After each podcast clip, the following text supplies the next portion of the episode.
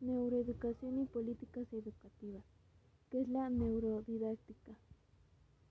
Podemos definir la neurodidáctica como el enfoque fisiopedagógico basado en el funcionamiento cerebral para adecuar la acción didáctica de la forma más adecuada para cada individuo. Porque es un, un modelo transdisciplinar. La neurodidáctica pretende cambiar la relación del alumno con los procesos de enseñanza-aprendizaje hacia un modelo donde los alumnos sean quienes dirigen su propio aprendizaje, reforzando habilidades como la atención, la motivación, las funciones ejecutivas y las operaciones mentales. ¿Cuáles son las áreas que la apoyan? 1. Comprender el funcionamiento de eje principal, el cerebro. 2. Detectar fallos en el desarrollo de las funciones ejecutivas. 3. Comprender el desarrollo jerárquico del cerebro y adaptar los contenidos a este. 4. Resaltar la importancia de presionar habilidades sobre el conocimiento. 5. En que, bueno, pues hay exámenes, están estandarizados, cabe porque están dando respuesta a problemas que tenemos. Nos estamos dando cuenta, por ejemplo, que los procesos de evaluación no están siendo todos los buenos que pensamos.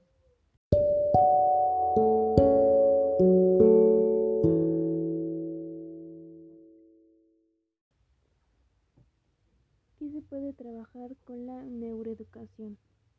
Ser un reto con nuevas informaciones o experiencias, aprender de la experiencia mediante la retroalimentación, interacción o feedback. Y por último, utilizar materiales, variar el horario, el acceso al contenido, promoverá la motivación hacia el aprendizaje.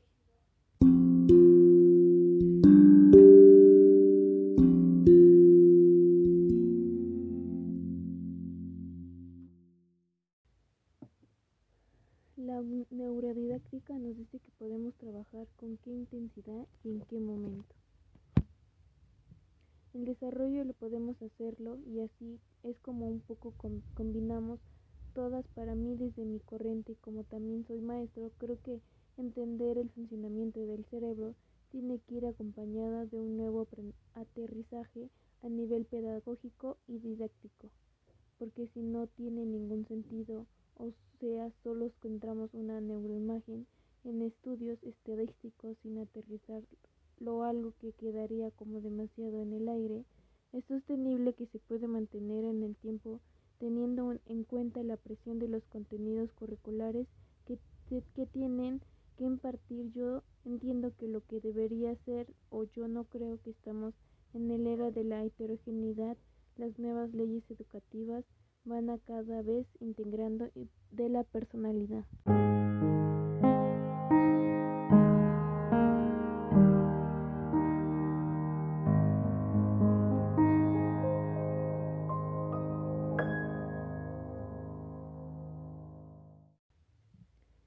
¿Qué se dice de las leyes educativas, los contenidos curriculares, la carga de horas para los maestros, las estructuras y políticas ambientales educativas? Bueno, los profesores tienen mucha carga de horas para poder diseñar todo esto sin duda entonces esto lo dificulta mucho más. Entonces habrá otros agentes que se tengan que poner las pilas para ayudar a estas necesidades y a estas demandas que tienen los maestros en el aula. Si reducimos los radios, reducimos las horas del profesor para que pueda hacerlas más claro. Entonces muchas veces en metodología se nos olvida que el peso no lo tiene solo el profe, sino también hay un montón de estructuras ambientales, políticas educativas que van a ayudar a que este profe desarrolle mucho mejor su potencialidad.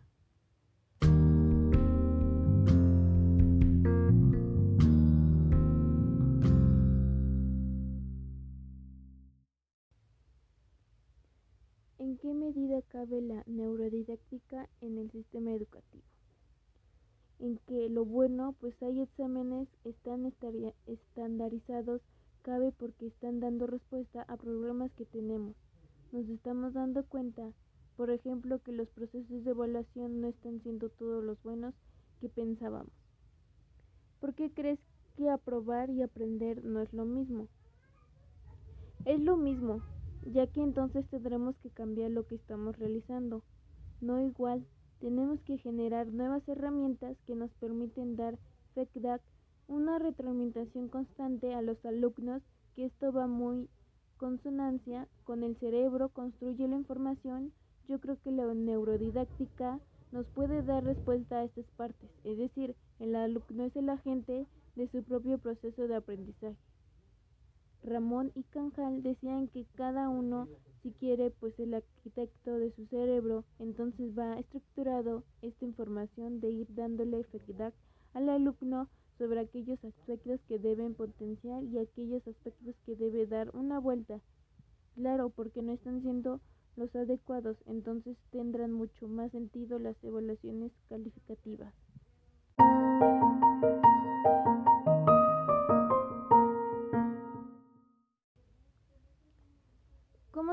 Crear vínculos emocionales con estudiantes adolescentes? Podemos crear vínculos emocionales en los alumnos de tercero y cuarto de la de ESO de 14 de 13 a 14 años que son adolescentes para que aprendan las matemáticas o cualquier otra asignatura. Entender este funcionamiento de este cerebro adolescente nos ayuda un poco más a entender qué es lo que ocurre. No sabemos, por ejemplo, que en la adolescencia a estos alumnos les ocurre un principio que se le poda simpática. Y esto ocurre, es decir, que el cerebro es tan sumamente ecológico que aquellos factores que usa la podas entonces van a aparecer conductas que no tenían, ¿cómo podemos motivarlo en la educación? Hay una cosa que es muy importante y hay que contestar para que es para que puedan permitir fijar un objetivo de aprendizaje, que yo pueda alcanzar mi motivación hacia este, para que en matemáticas hay veces que entender ciertos contenidos que hacen entender una gráfica de la violencia de género sin ir más lejos, no entonces entender lo que hay detrás de ahí. Pues esto va a entender y va a ayudar a ti mismo ser una persona más libre, interpretar los datos, de ser más crítica, y esto es lo que tenemos. Yo creo que fomentar dentro del aula dar respuestas a las preguntas. ¿Qué es la motivación? ¿Cómo funciona? ¿Cuál es su objetivo? cuáles son los pasos y cuáles son las estrategias posibles. La motivación funciona, no es un constructo independiente. Esto es importante. La motivación es un constructo dependiente de otras cosas y el primer constructo del que depende es del objetivo. Yo me motivo porque quiero trabajar de bajar la maratón de cuatro horas. Este es mi objetivo. Y a partir de ahí yo construyo un montón de estrategias, pero tengo el objetivo si no tengo objetivo. No puedo generar desde estas estrategias. Este sería un buen paso. Primero ayudarles a fijar un objetivo. Un segundo paso yo creo que sería interesante acercarte a sus intereses. O sea, estos chavales viven en un momento que, o sea, son creadores, productores de un montón de cosas. Si te vas a cuestas, a cuestas de Instagram de Chabeles de 16 años tienen un sentido estético, un sentido literario, cosas que se acercan. Ahora hay que entender el lenguaje que están manejando. Y esto es muy importante. ¿Cuáles son sus intereses? Y partiendo de esto, yo generaría dos estrategias que están muy vinculadas a la motivación. Más de carácter no intrínseco pero muy elevadas, casi lo intrínseco, y una fomentaría muy claramente a la autonomía.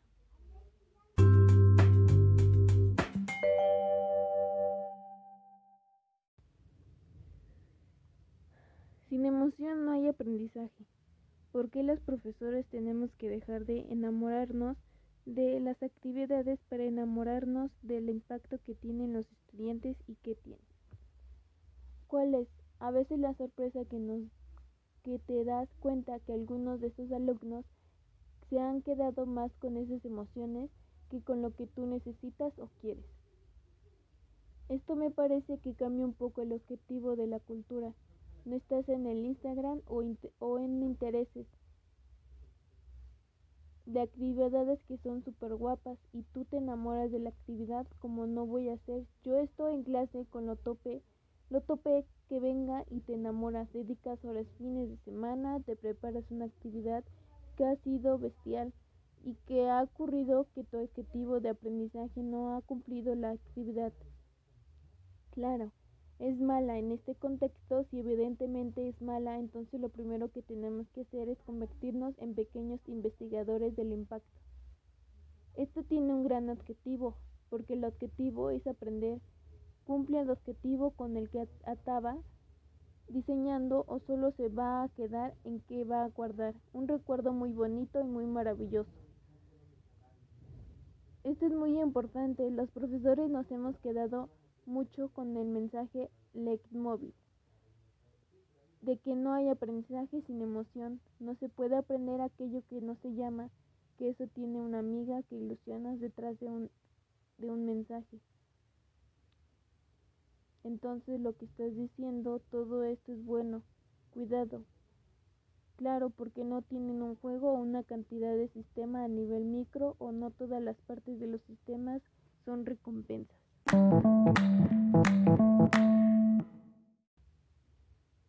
Es el profesor el que tiene que aprender a sorprender no tanto apoyándose en la tecnología.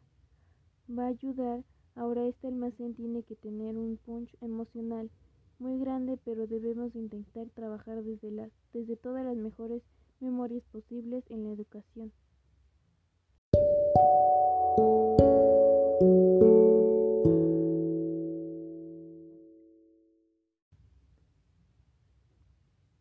Mayor impacto emocional tienen los aprendizajes, mejor se almacenan en la memoria a lo largo de plazo. ¿Qué vinculación hay entre emoción y memoria? ¿Qué es la atención? Trabajamos mucho la semántica y la epistólica. Esto es lo que hago en otras. Se nos olvida un poco, no hay que una memoria ejecutiva. La memoria de trabajo que está se nos olvida un poco y es y es que nos nos va a poder permitir de operar con todos los contenidos de nuestras memorias a largo plazo. Los profesores a veces las saturamos a tal nivel que nos permitimos operar con estos otros contenidos. Esta memoria que cuidarla, luego en memorias sensoriales podemos aprender también con el gusto. Yo recuerdo una actividad que hice en clase, donde estábamos trabajando los porcentajes y los números decimales y llevamos cereales a clase con unos yogur Pensábamos la cantidad de cereal con lo que pensábamos que valía el yogur. Nos, comíamos y a partir de ahí decíamos el cálculo de lo que estábamos comiendo y luego reflexionábamos si era una cantidad grande de grasa sobre las proteínas que estábamos y lo hacíamos un poquito más transversal. ¿Qué, es la ¿Qué vinculación hay entre emoción y memoria?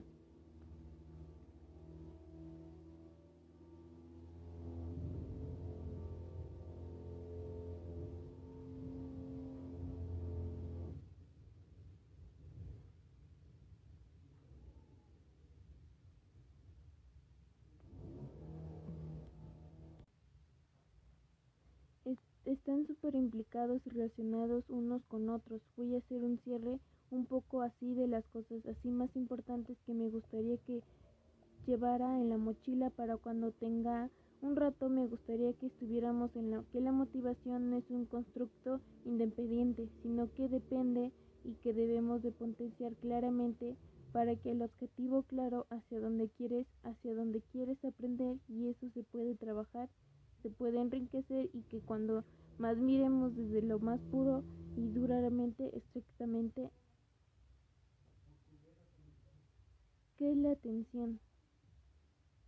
La atención es un conjunto de redes atencionales y que hay que entrenar la atención porque cuando la captamos y entrenamos la concentración vamos a repetir, generar menores costos a nivel energético para nuestros alumnos y que puedan aprovechar mejores las clases de la que están disfrutando y entender a la atención ejecutiva, la concentración la podemos mejorar y potenciar entender y trabajarla de mejor a otra línea. Es defender la memoria, somos memoria y esto nos puede ayudar y a olvidar lo que tenemos que pensar.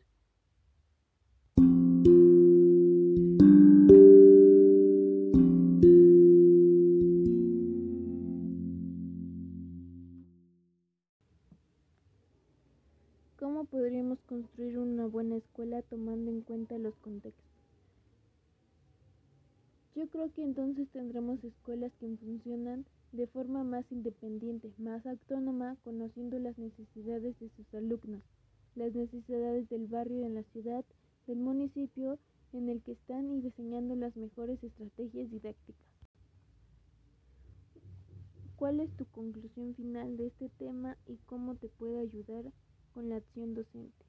La neurociencia ayuda a comprender cómo influyen las emociones en el proceso de enseñanza-aprendizaje, en la multitud de ocasiones que han demostrado que se aprende experimentando y que este aprendizaje se recuerda con mayor facilidad sin interfiere alguna emoción.